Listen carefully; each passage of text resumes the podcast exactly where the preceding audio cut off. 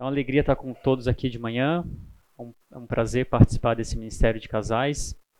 É, espero que nós tenhamos um bom momento aqui de manhã. Também meu pedido para as outras salas, né, que todos tenham um bom, um bom momento de escola bíblica.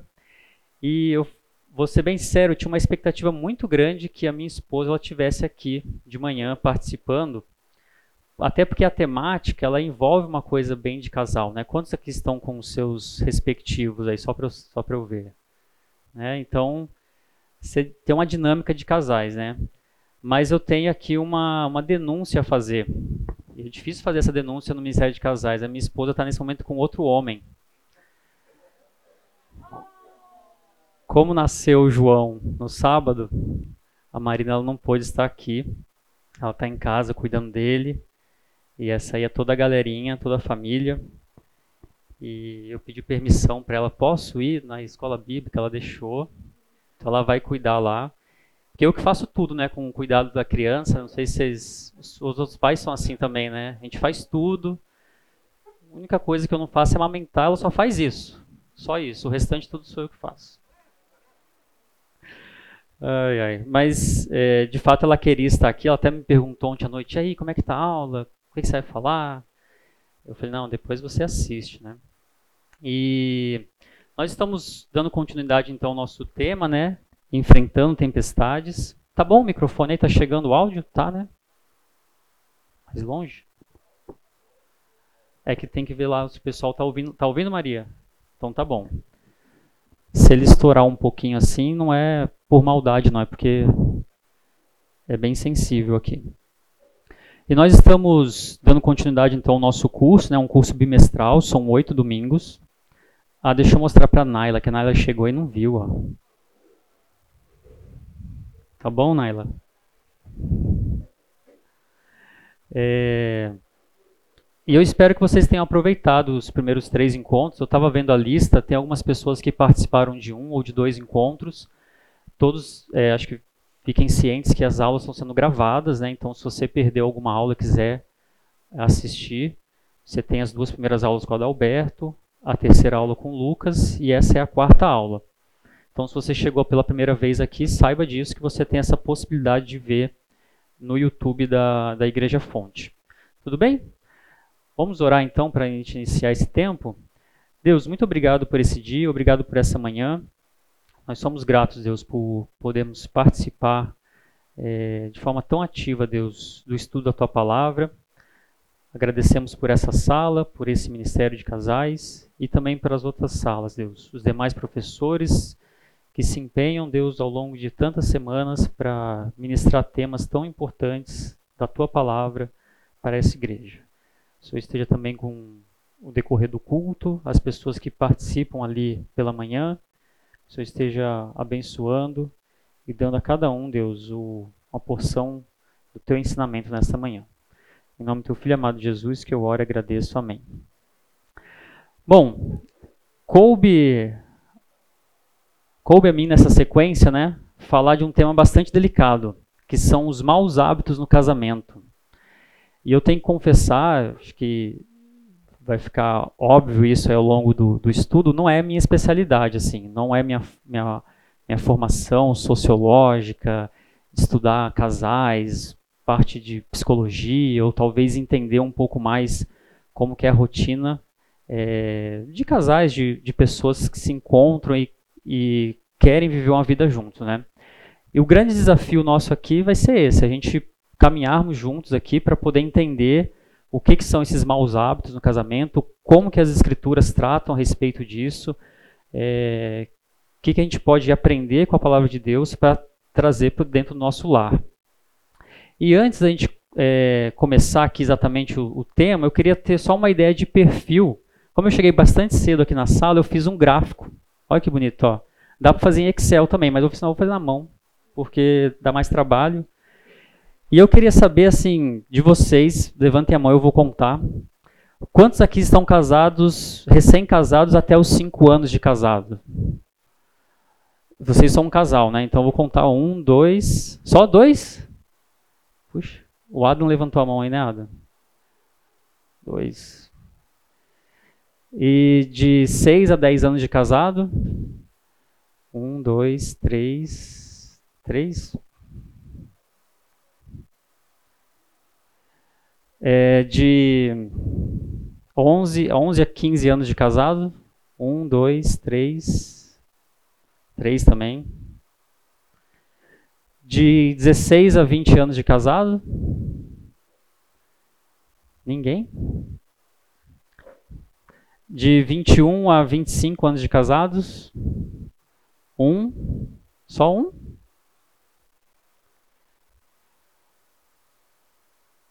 E de 26 a 30? Um, dois, três, quatro. E de 30 ao infinito e além aí? Um, dois, três, quatro, cinco. Ah, bastante gente. Então nós temos aí uma.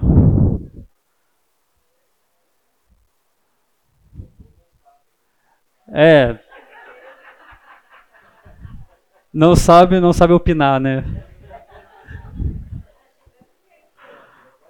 Chegando mais dois. Ah, ali é recém-casado. Vou aumentar aqui, ó. Né, Léo? Quantos anos de casado? Dois. O casal que chegou agora pra gente constranger. Quantos anos de casado? Nenhum! Tá vendo, Lucas? Não sabe opinar. Não. Então tá aqui, ó. Então nós temos aí uma uma distribuição interessante aí dos números de casados, né?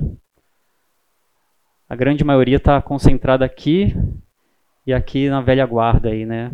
Né, Silma, Zé, estão aí, né? Ah, tem eu também, né? Eu tô aqui, ó. Eu vou aumentar aqui porque eu tô aqui, ó. Tô fazendo 13 anos de casado.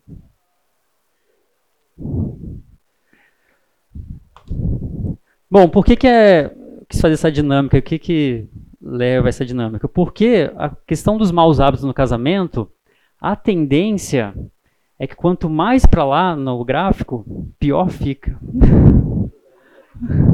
Os maus hábitos, se você não prestar atenção, eles tendem a piorar. Quando você é recém-casado, os primeiros seis meses, a lua de mel, aquela, aquele hábito do seu esposo, da sua esposa, ele tende a passar desapercebido, né? O que é uma toalha em cima da cama nos seis primeiros meses? uma oportunidade, né, de conversar, de olha só. Agora, o que é uma toalha molhada na cama com 30 anos de casamento? É uma mania que não foi embora, né? Então, para a gente ter essa, essa noção de que eu estou aqui mais ou menos no meio termo, tenho muitos anos de mau hábitos aqui, alguns não tratados, né? Ainda bem que a Marina não está aqui, porque senão ela ia dizer algum deles. E quando a gente, ao passar dos anos, de fato parece uma brincadeira, mas de alguma forma a gente se torna um pouquinho de um pouco mestres em alguns maus hábitos, né? Ou hábitos que o nosso cônjuge, nosso esposo, nosso marido, ele acaba tendo um pouco de aversão àquele hábito. E esses hábitos eles podem ser de uma certa parte pelo pela sua pela sua cara metade suprimido, né? Ele cansou já de falar com você, já desistiu, ou é motivo de uma briga constante, de constantes atritos por conta de coisas que vão levando o casal, desde pequenas coisas até grandes problemas, a entrar em divergências às vezes irreconciliáveis, né? Tem um filme, eu só estou querendo tirar desse filme aqui uma frase apenas, né? Não é um filme sobre casamento, nada. É um filme de 2004 que chama Crash no Limite ganhou Oscar, depois se você quiser assistir, é um filme bom, não é sobre casamento, mas ele começa o filme com uma frase inicial, ele fala assim, as pessoas não se encontram, elas colidem. As pessoas não se encontram, elas colidem. Mesmo duas pessoas que se apaixonaram, se conheceram, é, desenvolveram um relacionamento, optaram por passar uma vida junto, você vai perceber que ao longo dos anos você olha para o lado e fala assim: quem que é essa pessoa mesmo que eu que eu tô casado há tanto tempo. Porque parece que você não se encontra, você se colidem o tempo todo, né? É, como eu disse, eu vou fazer, eu tenho 13 anos, vou fazer 14 anos de casado, né? E tem alguns hábitos, eu confesso, meus, assim, que eu, que eu olho para Marina e eu falo para assim, como que você aguenta? Porque tem hora que. E eu acho que ela pensa a mesma coisa, né? Como que eu aguento, né? E aí o nosso querido Vladimir, que ele falou assim, são manias, né? Eu acho que eu não sei se eu usei as palavras certas aqui, mas eu fiquei pensando muito sobre isso. Se são hábitos ou manias ou cultura, né? Por quê? O que, que são os hábitos em si? O que, que faz de um hábito ele ser bom ou ruim? É, esses hábitos não seriam expressões naturais da minha cultura? Então, a forma como a gente enxerga a vida, a gente se movimenta ao longo dela, né, em diversas situações. Por exemplo, existe um hábito na escola bíblica de adultos da fonte de que provavelmente, isso a, a gente conversa muito no, no Ministério da Escola Bíblica, 80% da sala não vai fazer perguntas ou se manifestar. Isso é um hábito. Se você for em outra cultura, em outra igreja, em outro cenário, as pessoas vão discutir. Vão, ah, professor, não sei o quê. Eu, eu gosto de escutar bastante as mensagens do pastor Paulo, que está lá na Nova Lima de, de na fonte Nova Lima. E dá para ouvir pelo áudio dele que enquanto ele está pregando, as pessoas falam em cima da mensagem. Até falei para ele, cara, você não fica maluco não, né? Você está pregando e a pessoa responde como se fosse uma coinonia, né? Ele falou, não, é a cultura do pessoal aqui. O pessoal gosta de se manifestar. O mineiro ele tem essa coisa mais de proximidade, né? Então, o que, que são hábitos dentro... O que, que, o que, que seria um hábito e uma cultura, né?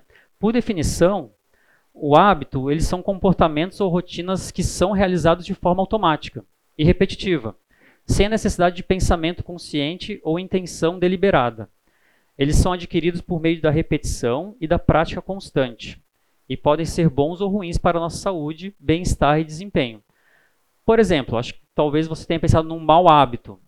Não sei se alguém faz uso aqui, mas fumar é um mau hábito, concordam? Mesmo aqueles que fumam sabem que o, o, fumar é um mau hábito, porque ele traz uma série de problemas à saúde. É, por outro lado, se exercitar é um bom hábito. Todo mundo sabe que precisa exercitar. Estava falando com o Fábio agora há pouco, falei assim, Fábio, agora que eu tenho uma criança de zero anos, né, de meses, quando ela tiver 10, eu vou ter 50. Se eu não me exercitar agora, se eu não praticar um bom hábito agora do exercício, quando ele estiver com 50, eu não vou conseguir nem pegar no colo mais. Por outro lado, de acordo com as minhas pesquisas aqui, eu, e agora eu quero dar liberdade para todos também colaborarem, né? Se alguém tiver alguma opinião diferente, a cultura ou expressão cultural ou mania, né? Ela está no conceito mais amplo. Ele se refere a um conjunto de valores, crenças, tradições, costumes é, e conhecimentos que são compartilhados num grupo de pessoas. A cultura, de certa forma, ela abrange como as pessoas pensam, se comportam e comunicam e interagem entre si. Então é muito comum você ouvir falar assim, a pessoa, ah, eu tenho sangue italiano, né? Pessoa, sou, eu falo muito alto. A, a minha avó, por exemplo, eu sou descendente de italianos. Minha avó realmente falava muito alto, ela xingava os filhos, né? Ela, o jeito dela se expressar é sempre com muito volume, muitos palavrões, falando de forma muito desbocada, assim. É, existe culturas, cultura japonesa, não sei se tem algum, algum oriental aqui, alguém que é ascendente japonês, é uma cultura mais de paz, mais tranquila. Pelo menos é essa a impressão que nós temos, né? A cultura brasileira, talvez uma cultura mais da piada, né? Do, do deboche. Então, essas formas culturais, imagina quando você você casar um italiano com uma japonesa, né? Ou você é aí, é, seu avó e seu avô, e tem essa diferença mesmo? E eles têm essa vamos dizer, esses comportamentos tão antagônicos, eles se colidem. é interessante, né? E você então é uma mistura disso. Vira lata. É isso mesmo, mas parece algo muito muito simples a gente falar aqui, ah, são duas definições, mas elas envolvem de fato uma cultura, um pensamento, a forma como a pessoa foi criada é, situações que realmente fogem até do, do racional. Por que, que, essa pessoa age dessa forma? Por que, que ela tem atitudes tão contrárias a atitudes que, que eu gostaria que ela tivesse? Né? É... E aí, quando a gente pensa na, na questão dos hábitos, eu, eu, já até coloquei aqui, me adiantando, a questão do esporte, né? que é um hábito. Né? Culturalmente, todos os países praticam esportes? No Brasil, é, majoritariamente é o futebol. Mas em outros países você vai ter a prática dos esportes, a cultura, o hábito de praticar esportes, só que outras modalidades. Se você for lá para as regiões nórdicas, por exemplo, você vai ter esportes de neve, né? Esqui, etc. Aquele da chaleirinha que corre no gelo e fica limpando tal. Esqueci o nome agora. Curling, né? Então você tem. Agora você tem algum campeão, campeão mundial brasileiro de curling? Não. Agora você tem o futebol como uma expressão máxima aqui do, do nosso país. Né? Então, você tem nesses hábitos, nessa cultura, uma regionalidade muito interessante. É, é, a cultura ela é moldada pelo povo e, e ela é muito mais fortemente também uma é, moldada e transformada pela família pregressa. Então nós acabamos de casar, estamos fizemos nosso matrimônio, nos reunimos em matrimônio diante de Deus, diante da sociedade. Você vai na, na igreja, você vai no, no cartório, você assina um contrato que você está casado com aquela pessoa e aí você começa a perceber que existem hábitos, costumes e uma cultura toda que se choca e se encontra. Eu queria dar um exemplo pessoal. Eu gosto de exemplo pessoal sem a Marina aqui, porque ela não pode nem falar nada. É, a Marina ela vem de, um, de uma família de, de, pais, que é o João e a Bia, todo mundo conhece eles, que eles fazem 100% das coisas juntos. 100%. Se o João fala assim, eu vou comprar um pão, a Bia fala, eu vou junto. Se ele fala assim, eu vou dar uma caminhada, ela fala, eu vou com você. Ah, eu vou jogar bola, ah, eu vou te assistir jogar bola.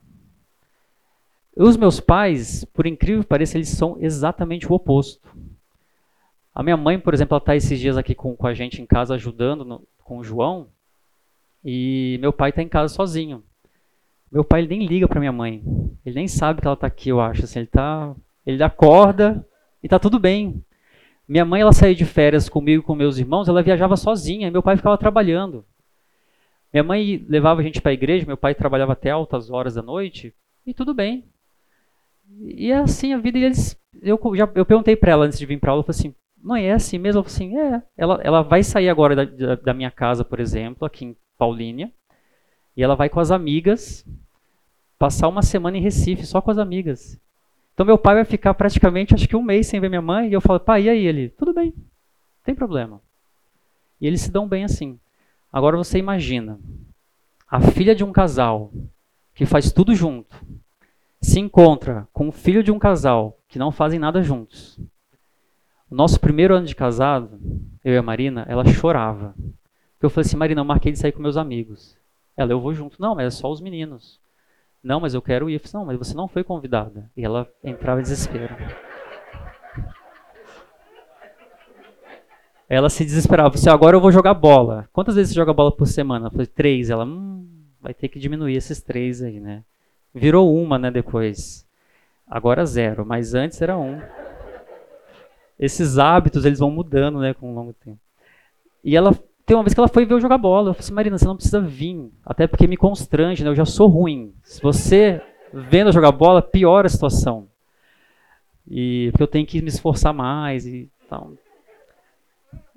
Mas é muito interessante. Parece uma coisa tão simples. Como que duas pessoas, e aí eu coloco eu e a Marina, eu vou colocar alguns, algumas características aqui, não é características nós, como nós somos bons. São características pessoais inerentes à nossa, nossa criação criados por famílias de, de, de pais cristãos, brancos caucasianos, classe média relativamente alta, formação acadêmica similar, né, curso superior completo, é, cursos diversos, mesmo país, praticamente mesma localidade, né, nascemos no estado de São Paulo, é, ela nasceu em São, nascemos no Sudeste, vamos dizer assim, eu nasci no Espírito Santo, e a gente se encontra, parece que houve uma colisão, assim, duas pessoas completamente divergentes.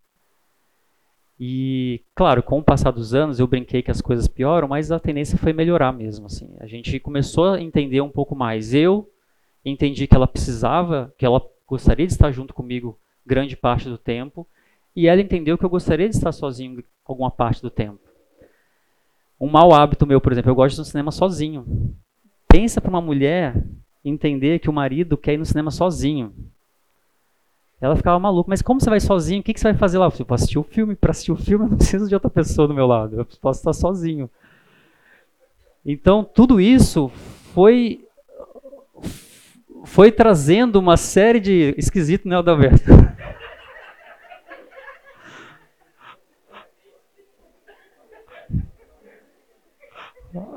A Marina sofre.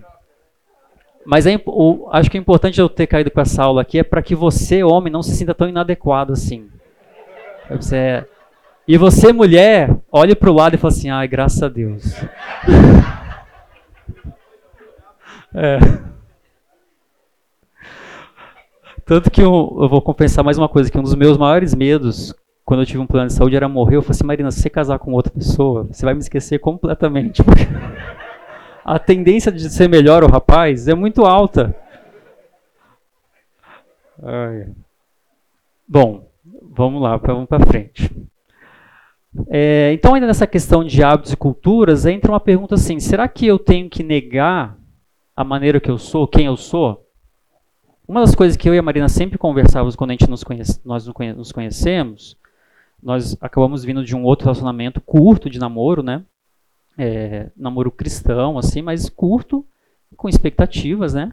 Quando nós nos conhecemos, os dois, sem conversar antes, tomaram uma decisão, e hoje a gente entende perfeitamente.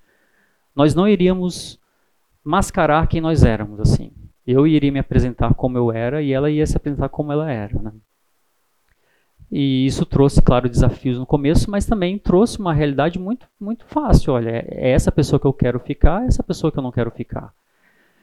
E aí, quando você pensa em hábito e cultura, será que eu tenho que negar quem eu sou? Será que eu tenho que negar a minha natureza? Negar o meu, meu jeito de ser só para agradar o outro, né? É, porque cada um tem uma personalidade diferente. Tem uns que são mais quietos, outros são mais extrovertidos, tem um que é otimista, tem outro que é pessimista.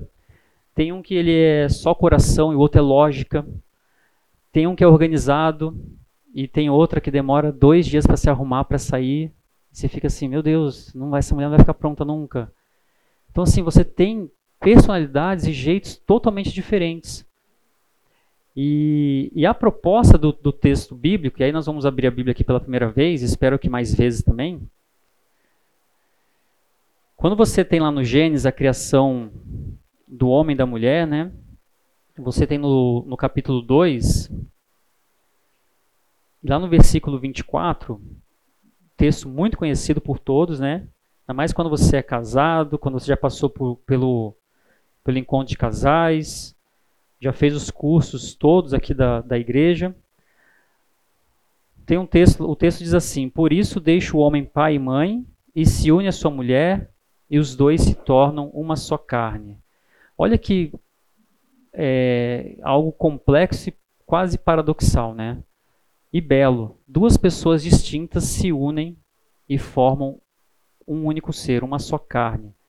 Eles são quase que indissociáveis, né? É, o, são características que um tem e que o outro tem. Eu estou sempre falando o outro, a outra, para não ficar só dando exemplo de homem, né, ou exemplo de mulher. Não quero magoar ninguém aqui. Mas quando essas duas pessoas se encontram, de alguma forma muito soberana, a soberania de Deus, essas pessoas se complementam de tal forma que é, elas passam a ser uma só carne. Então é muito comum você falar assim, ah, quem que é o Lucas? O Lucas é o esposo da Naila. Quem que é o Bruno? Você consegue imaginar o Bruno sem a Jaque? Não, não consegue Bruno imaginar sem a Jaque? Não, né? Não dá mais, né? Então quando você olha para o Zé, você fala, o Zé é da Silma. Isso é tão interessante porque isso é parte do plano de Deus. Que essas duas pessoas tão antagônicas, tão diferentes, elas se unam e se formam, e formam uma só carne, elas são uma pessoa única, você não consegue desassociar mais. E é tão prazeroso, eu gosto quando as pessoas falam assim, ah, o Bruno e a Marina, tal, aquele casal. É bom, a gente gosta disso, a gente gosta que as pessoas não se conheçam como um casal. Gosto que as pessoas olhem para a gente, vejam as diferenças, mas vejam que nessas diferenças existe uma completude muito interessante. Vamos um pouquinho mais para frente aqui. Ah, o texto eu tinha a propósito de projetar aqui. Se você não abriu na Bíblia, agora você tem a chance de ler novamente. Ó. Então, por isso, deixa o homem pai e mãe, se une a sua mulher e os dois se tornam uma só carne. E é muito interessante isso, eu dei o um exemplo pessoal de, da, das famílias, né? Como a gente vem de famílias diferentes. Quando você casou, você queria ficar na casa da sua mãe morando? Mas por que? Você, cresce, você ficou lá, eu fiquei 25 anos praticamente com a minha mãe, por que você não quer ficar mais na casa da sua mãe e do seu pai? Não é tão bom? Você não passou tanto tempo ali? Existe uma expressão que os mais antigos. Eu, eu quando eu falo mais antigos, eu olho para cá, Zé, mas não é por. Eu vou falar para cá. Porque os mais antigos, eles gostam bastante. Quem casa, quer casa. Já viu essa expressão? Quem casa, quer casa, né? Por quê? Você casa, você. Por mais que você venha de uma, uma formação familiar muito sólida, muito cons, é, constante, tirando aqui qualquer problema que possa existir, você tem ali a sua base, o seu mundo alicerçado, você parte para uma jornada nova. Uma jornada de novos hábitos, uma nova cultura, novas manias, novos jeitos de encontrar, de ver a vida, e essas duas pessoas se unem. E aí a pergunta que fica aqui para a gente é: a gente falou de maus hábitos, mas existem bons hábitos no casamento? Como que eu posso definir o que é um bom hábito ou um mau hábito? E aí eu queria dar a oportunidade agora, principalmente para os homens, para elogiarem suas esposas e falar um bom hábito da sua esposa. Vamos lá. Pensar em um só. Um só. Só um, não precisa falar muitos. Fábio. Ó, o Fábio elogiando aqui a esposa Priscila, que falou que ela é muito prática. Muito bem. Quem vai ser o segundo corajoso? Bruno. A Jaque é muito organizada. Olha só. Bruno falou um elogio bom pra Jaque ali, ó. O Alberto falando que Elaine é organizada. Eu tô repetindo aqui pra ficar gravado, tá, gente? Pra depois, vocês lá no futuro, pegar essa gravação e falar, não, você falou que eu era organizada, então tá, tá gravado. De tanta organização, né?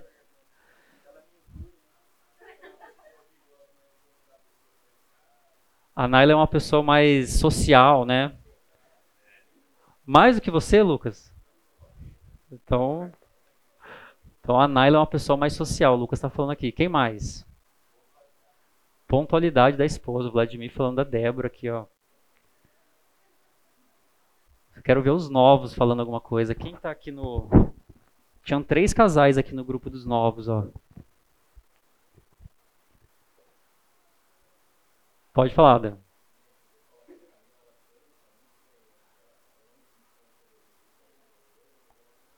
Que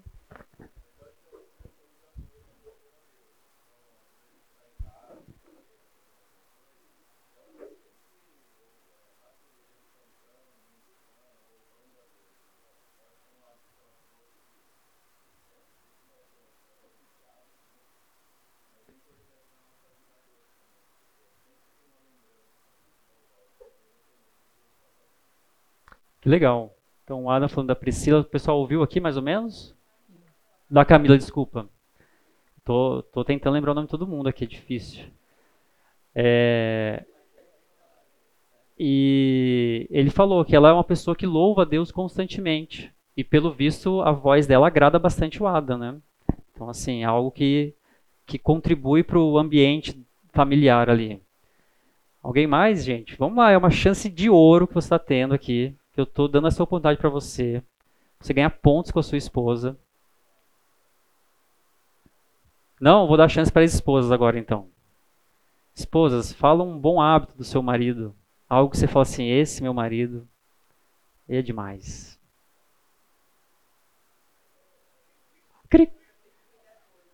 O Bruno é muito cuidadoso. Muito bem, aí, Brunão, agora Cuidador. Tá certo. Ah, Walter aí, ó. Walter é bom de planejamento. Quem mais? Qual esposa quer falar um bom hábito, marido? Pode falar, Naila.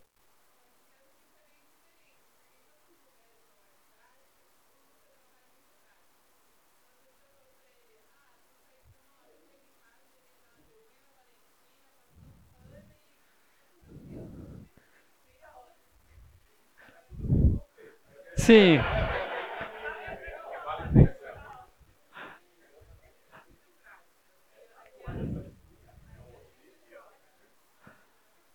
Muito bom. Então o Lucas é um cara prático aí, ó.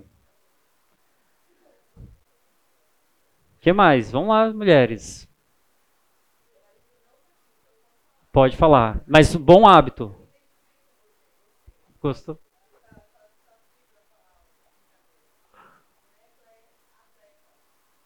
Ele tem um bom hábito do esporte, então.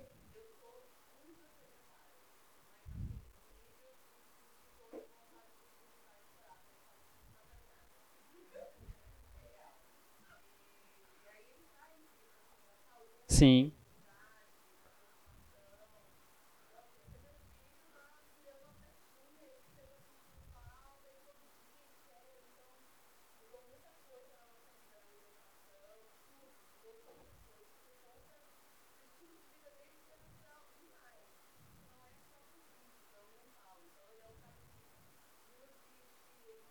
Sim.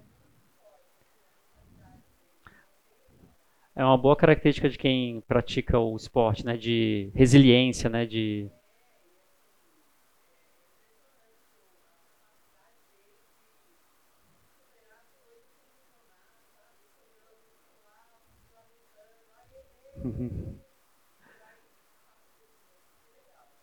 Legal. Pode falar. Ah, sim.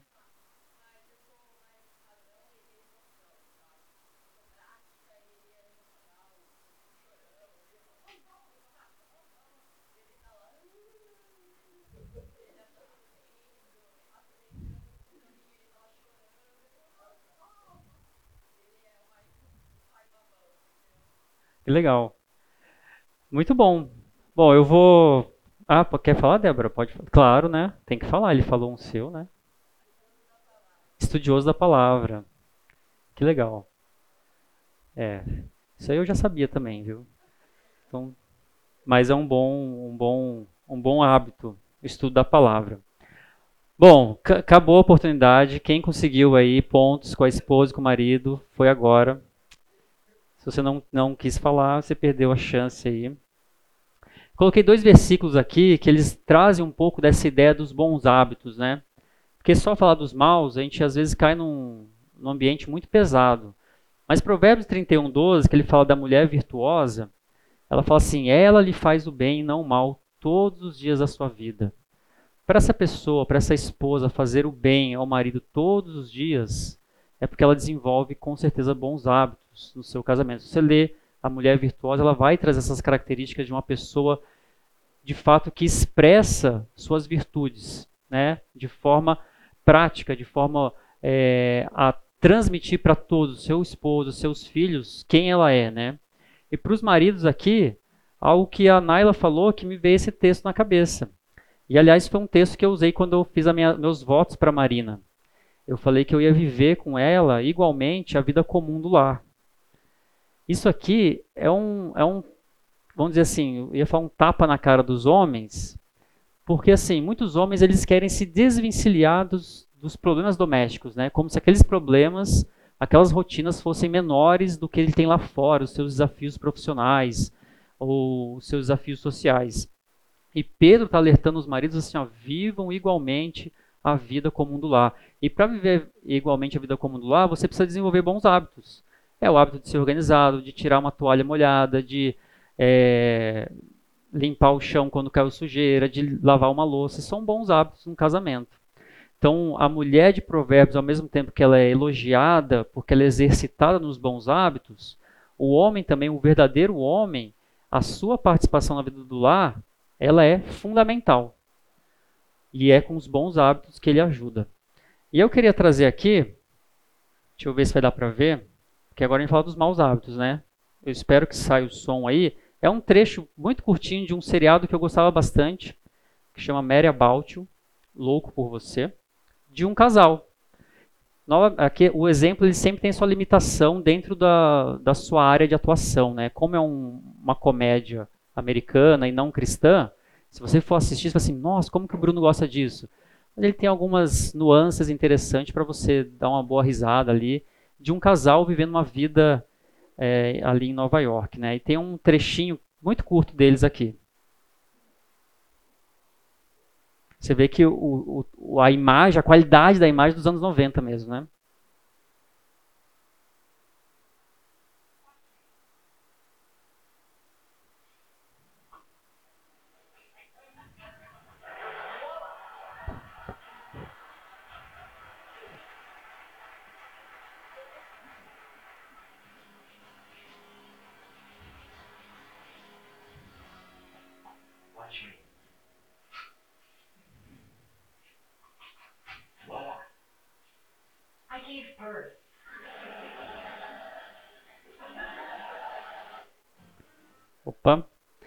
Entenderam aí? Deu para captar o, o, inglês?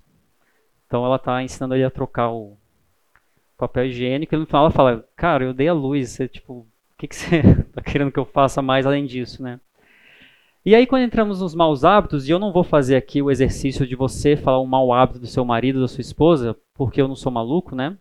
Pois vai criar uma confusão, uma celeuma entre vocês e eu não vou conseguir. Aí o Adalberto vai ter muito trabalho para aconselhar todo mundo né, Adalberto? Melhor não, né? Então eu, eu, listei alguns aqui. Esses não são da Marina, gente. Ela quis que eu deixasse muito claro isso para vocês, que não são os meus, não são os da Marina. São coisas aleatórias que eu peguei. É, qualquer semelhança com a realidade é mera coincidência, tudo bem? Olha aí o que, que irrita mais as mulheres: deixar pelos na pia, não abaixar a tampa da privada. Ixi, bateu o sinal. O monopólio da TV, só o terminal das mulheres aqui, o que irrita as mulheres. O monopólio da TV, não trocar o rolo de papel higiênico, como bem ensinado aí. Espalhar as coisas pela casa, toalhas molhadas no chão, na cama. Vestir-se de qualquer jeito para qualquer ocasião. Gripe masculina. Já teve gripe masculina? A Marina, ela sentiu um pouco da dor da gripe masculina quando ela teve agora o João. Ela viu a dor que é, assim, é muito parecida. A dor do parto com a gripe masculina. Então a gripe masculina é um mau hábito dos homens. E celular e redes sociais. São péssimos hábitos aí do, dos, dos, dos homens que irritam as mulheres. Tem alguns hábitos que são mais. são tão bobos, mas podem levar a um divórcio, né? Mulher deixa casamento ao saber que o noivo não sabe matemática básica. Então, marido, desenvolva sua matemática aí básica, tudo bem? Vamos para o intervalo e eu vou falar depois o que, que irrita mais os homens.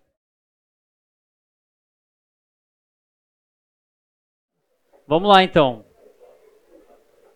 Continuando aqui o nosso, as nossas propostas de maus, maus hábitos.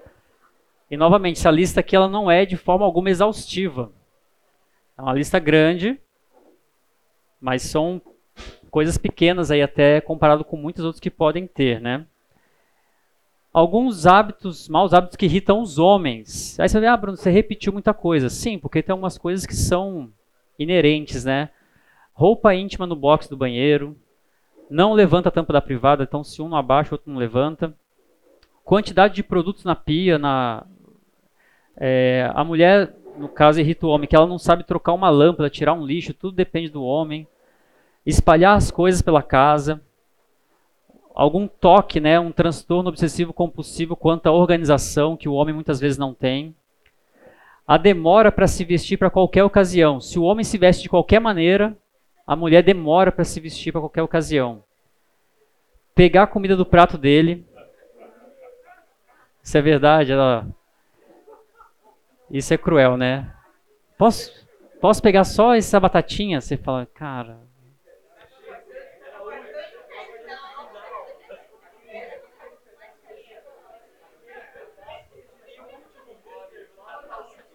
Exatamente. Sempre aquele que você estava esperando. É, eu coloquei como um repeteco aqui também, celular e redes sociais. Né? Muitos casais têm brigado constantemente pelo mau uso, pelo mau hábito de celulares e redes sociais. Né? Seja o tempo que passa utilizando o celular, ou seja a exposição que faz a própria família nas, nas redes sociais. Né? E aí eu coloquei também, assim como eu coloquei lá o, a mulher que deixa o casamento a saber que o noivo não sabe de matemática, vamos fazer uma. Eu tenho que fazer, sempre fazer piadas duplas aqui, senão deixa o público bravo, né? Homem saudita abandona a noiva após pai pedir para ela dirigir. Ele falou: não, se ela vai dirigir, ele largou de tudo. Então, o medo dele de, da mulher dirigir. Mais uma piadinha aí, né, gente? Não é exatamente isso. Mas a pergunta que eu queria fazer para vocês é: vocês acham que os maus hábitos são necessariamente todos pecaminosos? Por exemplo, o mau hábito aqui básico: o homem deixa a toalha molhada em cima da cama. Isso é um pecado? É um pecado? A mulher demora para se arrumar para sair. É um pecado? É. Você me pegou nessa, hein? Puxa vida. É que eu não sou do universo feminino, não me atentei a isso. Vou dar outro exemplo, então. A mulher deixa é, roupas íntimas no box do banheiro. É um pecado? O que eu estou querendo chamar atenção aqui? Não necessariamente os maus hábitos eles são oriundos de algo pecaminoso. Porém, porém, o exercício do mau hábito ele pode levar a atos pecaminosos de ambas as partes. Vou dar os, dois exemplos novamente. A, a toalha molhada em cima da cama. O, o fato do homem, e aqui não é o Bruno, não, o Bruno é bem organizado com isso. Deixa a toalha molhada em cima da cama, isso pode gerar, apesar de não ser algo pecaminoso, gera na esposa aquele sentimento de, poxa, esse cara não me ouve. E começa ela a nutrir com relação ao marido algo, uma, uma, uma certa, um certo antagonismo fruto de um coração pecaminoso. O marido chega em casa, vai tomar um banho, tem lá um monte de coisa no, no banheiro, assim, ele não sabe nem onde está o sabonete, tanta coisa que a mulher deixou. Ela necessariamente fez algo pecaminoso? Não, mas o marido começa, e aí começam as brigas. Ah, por que, que você fez isso? Por que você não me escuta? E aí começa a gerar um efeito bola de neve que vai gerando é, entre o casal os atritos, que aí sim começa a surgir o coração pecaminoso, né? Então, de onde que vem esses conflitos do relacionamento conjugal? O conflito ele não vem da toalha molhada. Ele não vem da pasta de dente que um aperta na ponta, outro aperta no meio. Ele não vem do cara não saber matemática. Não é daí que vem o conflito necessariamente. O conflito, de acordo com a palavra de Deus, lá em Tiago 4.1 fala assim, de onde procedem guerras e contendas que há entre vós, de onde senão dos prazeres que militam a vossa carne. E mais, lá em Jeremias 17:9 fala assim: enganoso é o coração mais do que todas as coisas e desesperadamente corrupto. Quem o conhecerá? Então, as nossas atitudes diárias, no nosso relacionamento, as pequenas coisas, elas revelam um coração, um coração pecaminoso. Então, às vezes, o marido continua deixando a toalha molhada porque ele sabe que ele está provocando a esposa. Ou ele não faz determinada coisa, às vezes porque ele não está ouvindo ela. E aí começa esse, esse processo de, de crítica mútua e de desgaste do casamento. É, e essa é a principal causa. O nosso coração ele é enganoso. Então ele começa como algo inocente, mas acarreta em grandes problemas para o casal. E quem conhece o nosso coração de fato? Você acha que a sua esposa conhece o seu coração, o seu marido? Conhece tudo que está no seu coração? Quem conhece nosso coração de fato é o próprio Deus. Lá em João 2:25, se você puder abrir aí também. Logo depois das bodas de Caná da Galileia, o exemplo aqui também não é um exemplo necessariamente de casal, curiosamente é depois do, do casamento, do primeiro milagre de Jesus, mas lá no versículo 23 em diante fala assim, né? Estando ele em Jerusalém, ele Jesus, né? Durante a festa da Páscoa, muitos vendo os sinais que ele fazia creram no seu nome. Mas o próprio Jesus não se confiava a eles, porque os conhecia todos. E não precisava de que alguém lhe desse testemunho a respeito do, do homem, porque ele mesmo sabia o que era a natureza humana. Jesus conhece a natureza humana.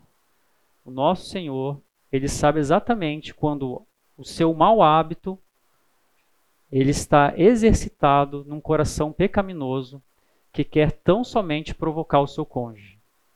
Você sabe que aquilo traz um problema dentro do relacionamento familiar e você continuamente pratica aquele mau hábito, porque a natureza humana ela é assim. Quantos de nós homens não sabemos o que irrita nossas nossas esposas e fazemos de propósito? Eu posso dizer para vocês que eu faço. Posso garantir para vocês, tem muitas coisas que irritam a Marina e eu às vezes dando vazão ao meu lado pecaminoso, à natureza pecaminosa, eu faço constantemente para irritá-la também. E aí, esses conflitos conjugais, o estava conversando com o Adalberto aqui logo no intervalo, ele com mais experiência do que eu, ele lembrou e ele trouxe um, uma sequência aqui de cinco pontos bem interessantes com relação a que eu vou falar de um só, mas acho que falei com ele que é bem interessante a gente falar dos outros quatro, né? O que que leva esses conflitos, né? Os cinco Ds do conflito, né? Com as consequências. A primeira, a decepção. Então você fala assim, logo depois da lua de mel, na primeira semana de lua de mel, né, você fala assim, que decepção. Eu não imaginava que ele fosse fazer isso, eu não imaginava que ela fosse dessa maneira. E aí logo depois você tem o desânimo, o dedo desânimo, né? Você já fica desanimado, desmotivado. Você fica assim, puxa, será que eu escolhi certo a pessoa para quem eu fui me casar? Depois vem o desespero o dedo desespero, você começa a se desesperar com a situação, porque você não consegue mais contornar. Tudo que você fala para aquela pessoa para ela arrumar esse mau hábito dela, ela não, não arruma. Você vai, vai no, no encontro de casais, você chama um pastor, você vai num curso da escola bíblica, você vai numa coinonia e você entra em desespero porque aquilo está consumindo o seu relacionamento. Em quarto lugar vem a desistência. Quando você fala assim, bom, não tem mais jeito meu marido não tem mais jeito. Minha mulher, deixa ela com as coisas dela, eu toco minha vida, já vou desistir porque isso daí não vai mudar nunca. Aquela frase, né? Nasce torto, nunca se endireita, né? E nós sabemos que na palavra de Deus não existe isso. Nós somos, nós nascemos tortos, nascemos pecaminosos, somos filhos de Adão, mas Deus com seu poderoso sangue, o sangue do seu filho na cruz, ele consegue mudar a nossa vida, mudar as nossas práticas, né? E o último, que é o, eu vou falar daqui a pouquinho. Então, decepção, desânimo, desespero e desistência, né? E quais, se nós temos os conflitos vindo de um coração pecaminoso, dessa guerra e contenda, dessa colisão que nós temos no nosso casamento, quais são as principais consequências que acontecem? As principais estão aqui: falta de respeito e falta de amor. Então, você começa a ter dentro desse processo de desgaste dos maus hábitos, você não respeita mais o seu marido. Você não trata mais a sua esposa com amor. Você não olha mais para ela ou para ele com o carinho que vocês assumiram lá atrás quando namoravam, quando os primeiros anos de casado. Talvez quem esteja aqui na lista do, dos gráficos aqui nos primeiros 10 anos pode pensar assim, não, mas como assim? Essas coisas não vão acontecer comigo. Deus queira que não. A proposta é que não aconteça mesmo. Mas se você não cuidar do seu coração, as diversas diferenças que são ditas pelos advogados que cuidam de, de divórcio, que são irreconciliáveis, elas podem tomar parte no seu relacionamento também. Uma das consequências, a comunicação ela fica deficiente. Quantos maridos e esposas não conversam mais sobre nada? uma decisão financeira que vai ser abordado mais para frente numa outra aula sobre, sobre questões de finanças, é, cuidado dos filhos, decisões sobre o futuro começam a ficar em segundo plano e as palavras saem truncadas. Ah, mas você disse uma coisa, não, você entendeu diferente. Por quê? As consequências da falta de respeito e falta de amor começam a impactar ali. queria trazer alguns textos aqui bíblicos também para trazer luz a essa essa proposta. Ah, com relação a, a, diversas diferenças, novamente aqui eu vou trazer um texto que ele não necessariamente tem uma ligação com aliás, não necessariamente não, ele não tem ligação com o casamento, mas ele traz como que uma diferença, às vezes ele, ele traz uma ruptura muito grande num, num, num relacionamento, que foi o caso, por exemplo, lá em Atos 15, 39, de Paulo e Barnabé. Fala lá que houve entre eles tal desavença que vieram a se separar. Barnabé, levando consigo a Marcos, navegou para Chipre. Paulo escolheu Silas e partiu encomendado pelos irmãos para outra região. Né? Passou pela Síria e pela Cilícia. Às vezes a desavença, a diferença é tão grande que gera uma ruptura que por mais que você permaneça casado socialmente e religiosamente, essa ruptura já foi feita de uma forma absurda. E para reatar isso é muito difícil. Não é impossível, mas é difícil. Quando a gente fala de comunicação, tem dois textos aqui. É, na verdade, três, é, dois textos. Quem puder me ajudar a ler aí, alguma pessoa abre em Provérbio 19, 13. Quem vai abrir? Só para eu saber, para já sermos rápidos. Vladimir vai abrir em Provérbios 19, 13 e outra pessoa abre em Provérbios 27, 15. Quem vai abrir Provérbios 27, 15? Lá atrás o Adam vai abrir. Obrigado. Então vocês podem ler já, por favor.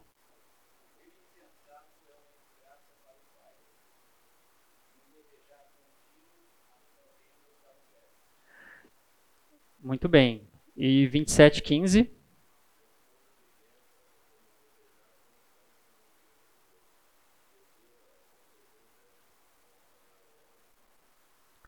esse gotejar constante, a esposa richen, é, rixosa, né, a mulher rixosa.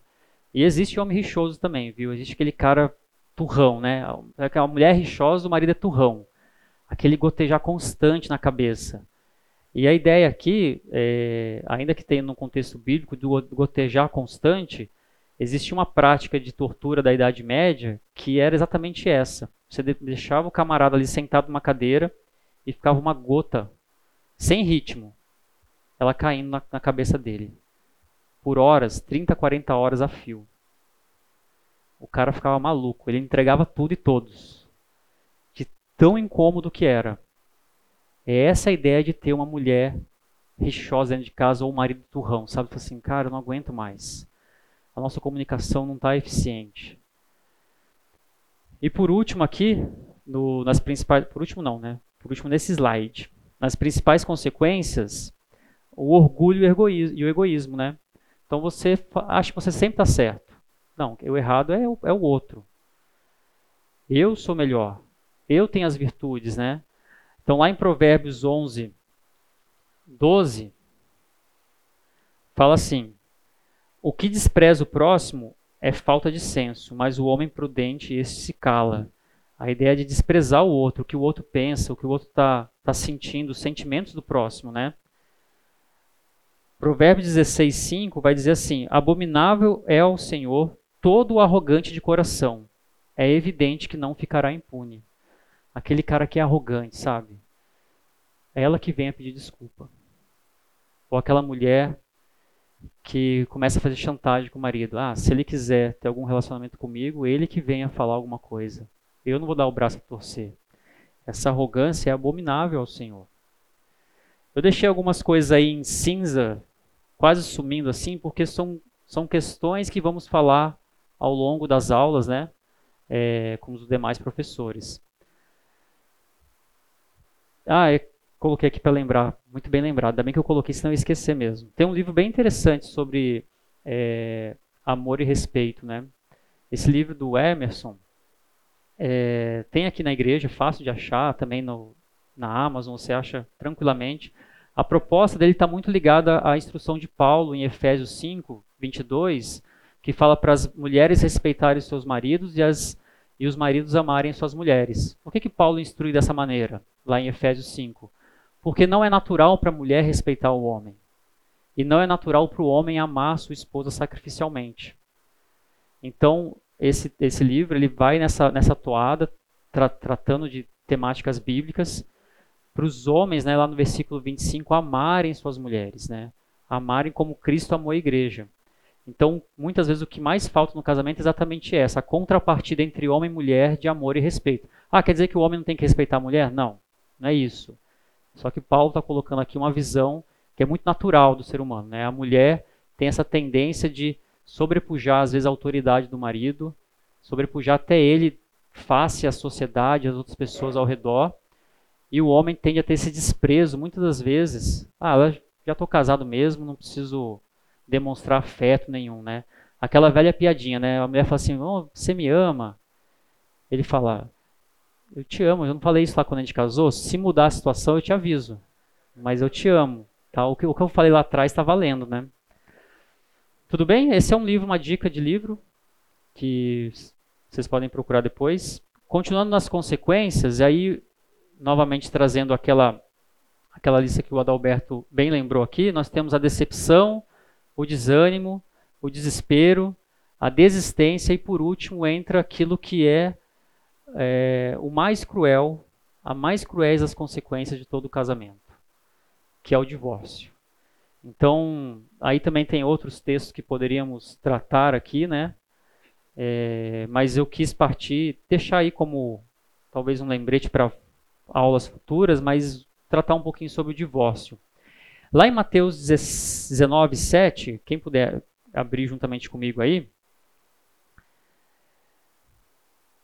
Eu não coloquei o texto na tela, então temos que ler na Bíblia mesmo aqui. Lá em Mateus 19, 7 8, quando Jesus está ali falando com aquelas pessoas, né, com as pessoas ao seu redor, ele fala a respeito do divórcio. vou começar um pouquinho antes, no versículo 3. Vieram a ele alguns fariseus e o experimentavam, perguntando: É lícito ao marido repudiar a sua mulher por qualquer motivo? Então respondeu ele: Não tendes lido que o Criador desde o princípio fez homem e mulher? E que disse: Por essa causa. Deixa, ah lá, Gênesis 2, 24 de novo. Ó. Deixará o homem pai e mãe, se unirá a sua mulher, e os dois se tornarão uma só carne? De modo que já não são mais dois, porém uma só carne. Portanto, o que Deus ajuntou, não se separe o homem. Replicaram-lhe, porém, né? Por que mandou então Moisés dar carta de divórcio e repudiar? Respondeu Jesus: Por causa da dureza do coração é que Moisés vos permitiu repudiar vossa mulher. Entretanto, não foi assim desde o princípio. Nós tratamos sobre a dureza do coração, sobre o coração pecaminoso, nos versículos anteriores. As contendas, elas vêm dessa, dessa militância da carne, né? contra o nosso espírito e vem de um coração enganoso de Jeremias 17, 9. E Jesus fala, os, os caras estão testando Jesus para ver até onde ele vai, ele fala assim, vocês estão querendo resposta fácil? A resposta está no coração de vocês. É a dureza do coração de vocês que leva ao divórcio, porque no princípio não foi assim. Deus fez uma só carne. Eu queria trazer alguns dados com relação a, a, a divórcio, né? É, isso talvez faça, não, mas eu não conheço, esses dados estão muito longe da minha realidade. Que bom. Que bom que você convive com pessoas, o que seu próprio relacionamento não é alvo desse, dessas, dessas estatísticas aqui. Mas é um retrato do divórcio no Brasil, né? Os estudos do IBGE mostram, desde 1984, uma taxa de divórcio crescente no nosso país, né? É, o divórcio ele foi instituído oficialmente na Constituição em 1977 e regulamentada em 26 de dezembro do mesmo ano. Então, a partir dali, começou a ter, por força de Estado, a prerrogativa do divórcio. Né? É, em 2007, por exemplo, o divórcio ele já pode ser requerido via é, questões administrativas, não é necessário entrar com uma ação judicial. Então está cada vez mais fácil você se divorciar. É claro que quando existe filhos né, no relacionamento conjugal, a, a, existe uma certa dificuldade administrativa, mas Existem muitos divórcios que são feitos entre casais sem filhos, que eles vão tão somente no cartório, uma via administrativa, e dissolvem aquela união, por causa da dureza do coração. É, em média, hoje, nos tempos de hoje, né, aí você pode procurar depois nas, no Google da vida, aí você vai encontrar essas informações no site do IBGE. Um casamento no Brasil ele dura 10 anos, sendo que 70% dos casos, quem pede o divórcio é a mulher. Então a gente temos nosso nosso gráfico aqui. Imagina só se nós tivéssemos não tivéssemos aqui na sala esses queridos queridos irmãos em Cristo aqui, porque interromperam o seu matrimônio com 10 anos de casado, né? Olha a evolução da taxa de divórcio nos últimos anos. Está um pouco apagado aí, não sei se dá para ver exatamente os, os, dados, mas você tem ali no começo do gráfico, você viu que eu gosto de gráfico, né? Porque eu sou formado em administração, gosto de números. 2015 até 2021 a queda aqui, por mais abrupta que ela pareça, você percebe que o eixo Y ali, né? Ele está indo de 5 em 5 mil apenas, né? Então você teve uma queda aqui de 390 para 330, ano da pandemia aqui, onde houve uma interrupção de muitos trabalhos de cartório, uma série de coisas que a gente não precisa nem, nem relembrar todos aqui. Mas olha depois como já pulou novamente e aumentou em 2021. Essa é a quantidade de divórcios, evolução da taxa de divórcios no nosso país. Né? Então, ao longo dos anos, o brasileiro passou a se divorciar mais.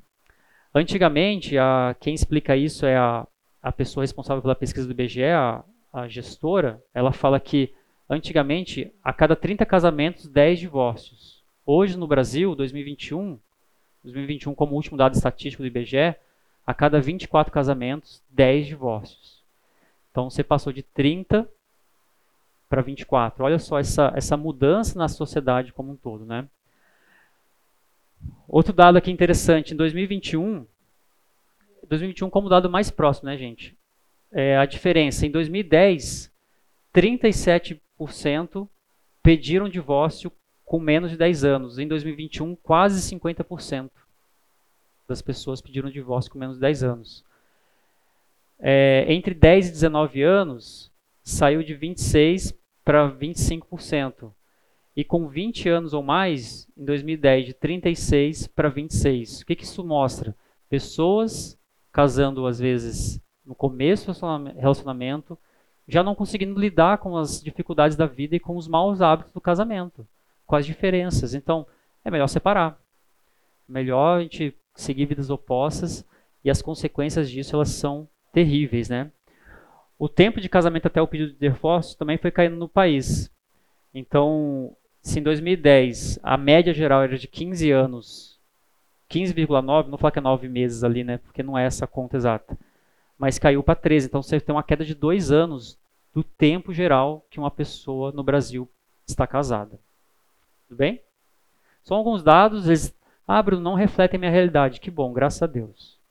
Continue assim, conviva com pessoas que honrem o matrimônio, porque são essas pessoas que também vão te ajudar a honrar o seu matrimônio mas essa é uma realidade muito dura no nosso país. O último dado ali em destaque, né? 56,5% dos casais se divorciam com filhos menores de 18 anos. Então, olha que estatística pesada, né? Mais da metade, um pouco mais da metade aí dos casais que se divorciam têm filhos pequenos, né? Com menos de 18 anos. Tudo bem? Alguma pergunta, alguma dúvida? Eu vou tratar só isso com relação ao divórcio, né, pensando nessa sequência que é algo que não é meu objetivo aqui tratar sobre o divórcio, é, o que, que Cristo está falando aqui, qual é a questão da lei mosaica. Não é isso. A proposta é só mostrar dentro desse contexto, dessa toada que nós tem, estamos vindo, de bons hábitos, de coisas manias, cultura, forma de agir, que caem em maus hábitos e que podem acarretar a consequência final, que é uma separação em definitivo daquele casal. Tudo bem? Eu queria mostrar mais um vídeo só. É, ele é um pouquinho mais longo, mas é divertido, tá bom? Vocês gostam de vídeo, não? Léo, você gosta de vídeo? Posso trazer um vídeo aqui? Então, tá bom. É, mostrar que muitas vezes a, a idade, o tempo, né, ele acaba gerando às vezes um pouco de conflito da comunicação. Era para o vídeo entrar antes, mas ele vai ser agora, vocês vão ver que é bem divertido. Alguém já viu essa imagem ou não? Ah, já? Então não vou passar o vídeo não. Vamos pular.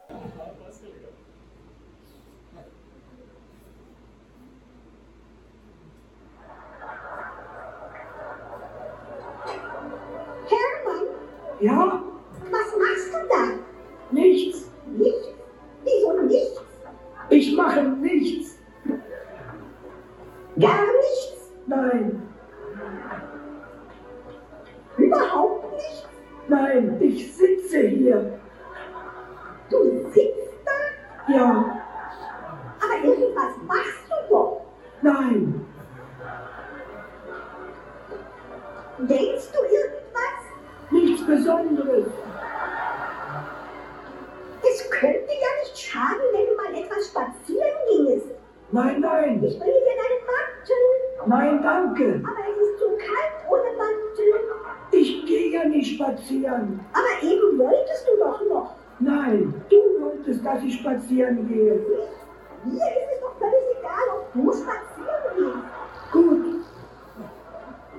Ich meine nur, es könnte dir nicht schaden, wenn du mal spazieren gehen würdest.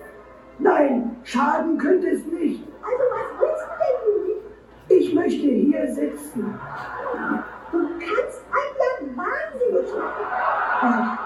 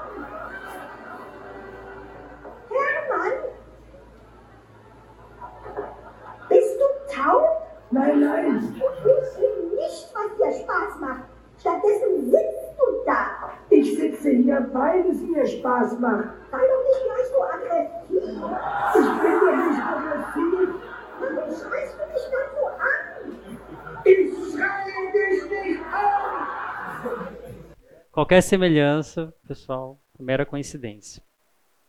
Bom, o que fazer então? Nós estamos chegando ao final da aula. Você assim, Bruno, você trouxe muitos problemas para o meu relacionamento agora. Eu tenho coisas para resolver, então. Bom, não existe duas pessoas iguais no mundo. Essa é a verdade. E que bom, né? Já pensou se fosse igual ao seu marido, sua, sua esposa fosse igual a você? Que desespero que ia ser, né? E uma coisa, você e o seu cônjuge não são almas gêmeas. Essa coisa, ó, você escolheu e ela te escolheu. É, arque com as suas escolhas, viu? Não vem falar assim, ai, mas as estrelas, não, mas a, a mulher que tu me deste, né? Essa era a proposta de Adão. A mulher que tu me deste. Adão talvez realmente é a mulher que lhe deu, né? Mas nós, você pelo menos tem aí 3,5 bilhões de, de mulheres ou de homens que você poderia se interessar. Você se interessou por ela, você se interessou por ele. Arque com as suas consequências. E Deus, no seu infinito poder, nos, nos fez diferentes. Dois indivíduos únicos que se unem e para que vivam na diversidade, não apenas na adversidade. A ideia é que nós vivamos na diversidade, não na adversidade. O que fazer então? Proposta para a gente aqui: aproveite ao máximo suas diferenças. Como que a gente pode aproveitar ao máximo as diferenças? Primeiro, identifique elas. Olha que legal você identificar, mais assunto para ter, né? Em vez de ficar falando só sobre seriado do Netflix, você tem um assunto muito melhor para falar com a sua esposa. Por que, que essas coisas te irritam? Tem coisas que são óbvias, né? Não precisa provocar também. Por que, que te irrita a toalha na cama? Não, não precisa provocar. Mas às vezes são hábitos que eles são de fato pecaminosos. Poxa, mas realmente você acha tão ruim assim o que eu estou fazendo? Bom, eu acho. Eu acho ruim você ficar falando enquanto eu dirijo. Vira aqui, vira ali. Já tem a moça do GPS, não precisa de duas. Eu consigo conviver pacificamente com esses hábitos? Então, identificar essas diferenças nos ajudam a viver de forma pacífica, porque você sabe os limites do outro. Você sabe até onde você pode ir. Existe um texto lá em Filipenses 4:8 que diz assim: "Finalmente, irmãos, tudo que for verdadeiro, tudo que for nobre, tudo que for correto, tudo que for puro, tudo que for amável, tudo que for de boa fama, se houver algo de excelente ou digno de louvor, pensem nessas coisas." Então, dentro do relacionamento conjugal, pensar em coisas do alto, coisas verdadeiramente nobres, nos ajudam a evitar esses mau hábitos se tornem hábitos pecaminosos e que traga ao outro, é, no outro o coração pecaminoso dele. Então, façam coisas que, talvez usar um exemplo do Adam aqui, por exemplo, de novo. Ó. Poxa, que bom ter alguém em casa que está louvando a Deus o tempo todo. São coisas que a sua esposa está pensando são verdadeiras, são nobres, são puras, são de boa fama. Isso com certeza traz para ele uma paz dentro de casa. É...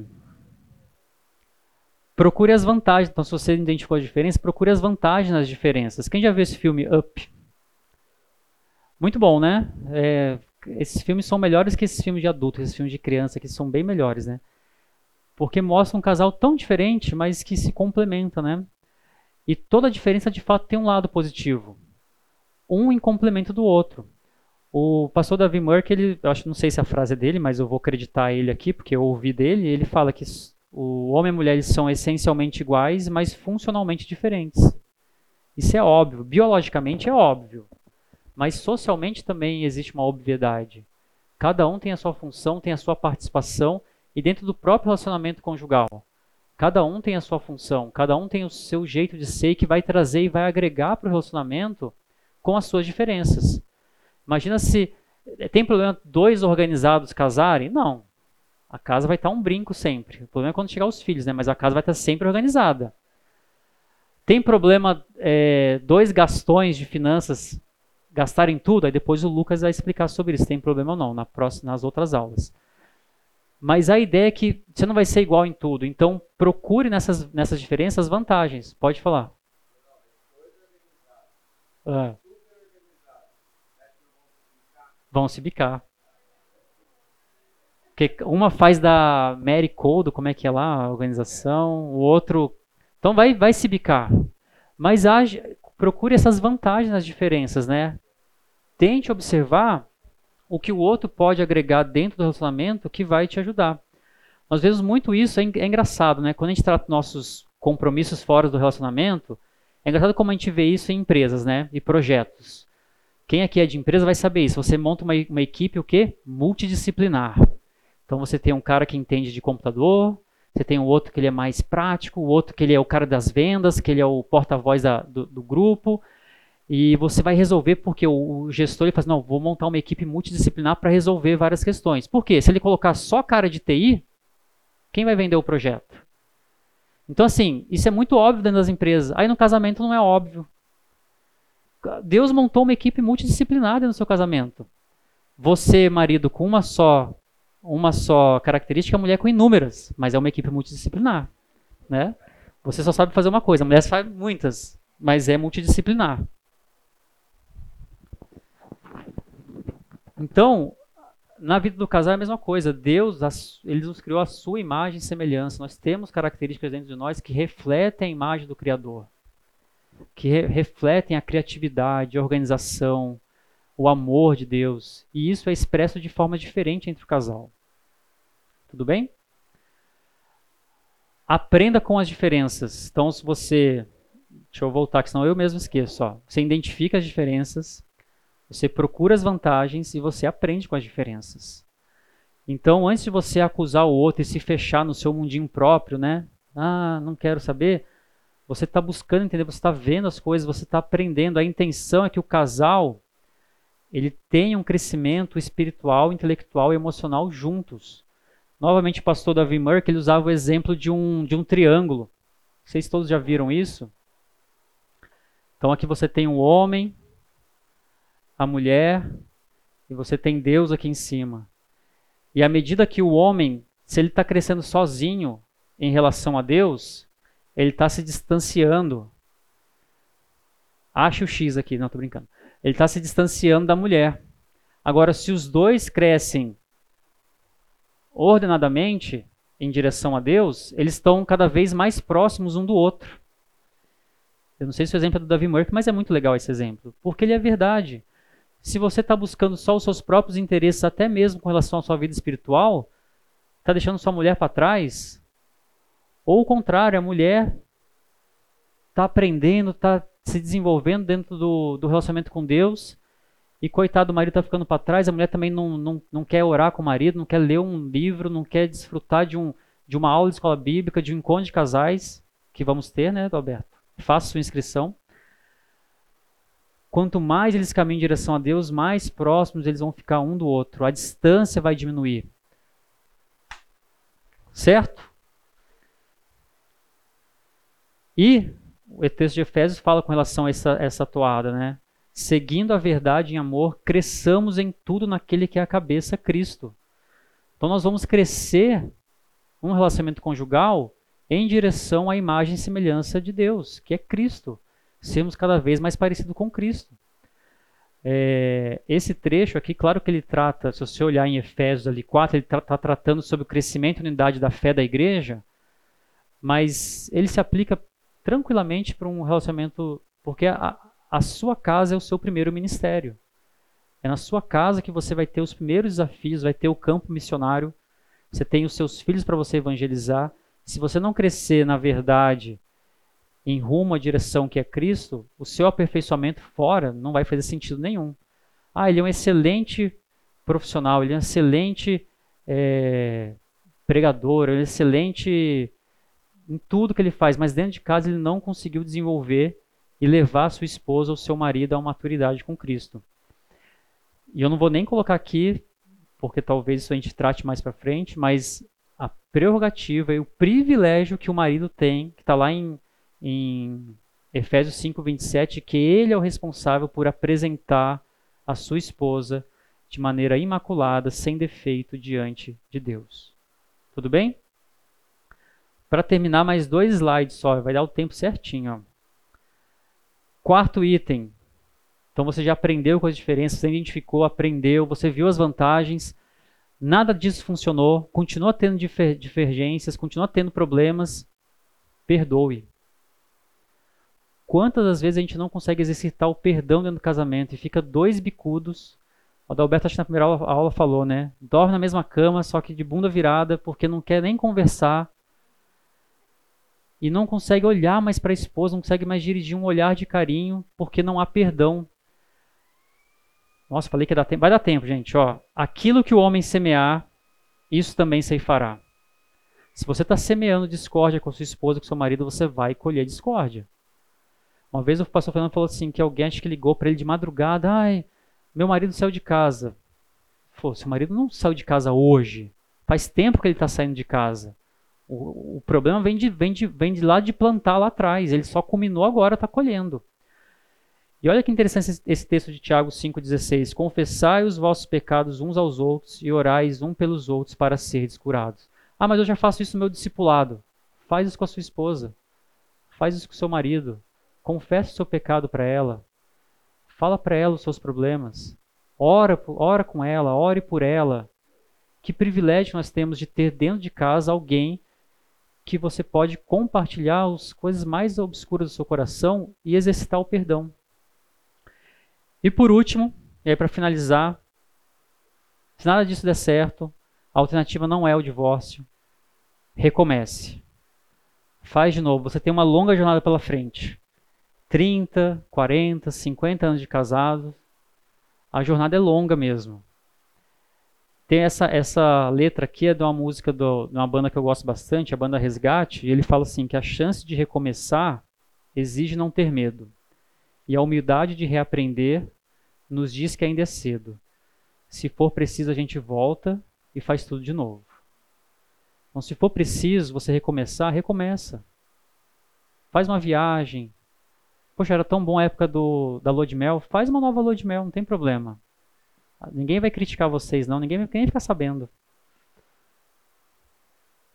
Pense nisso com carinho, meus queridos. Espero que tenha sido proveitoso para vocês.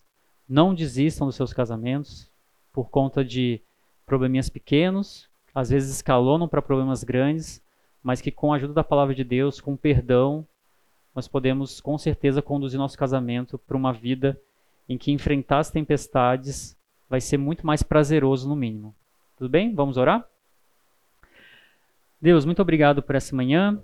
Agradeço por esses queridos irmãos que aqui estão.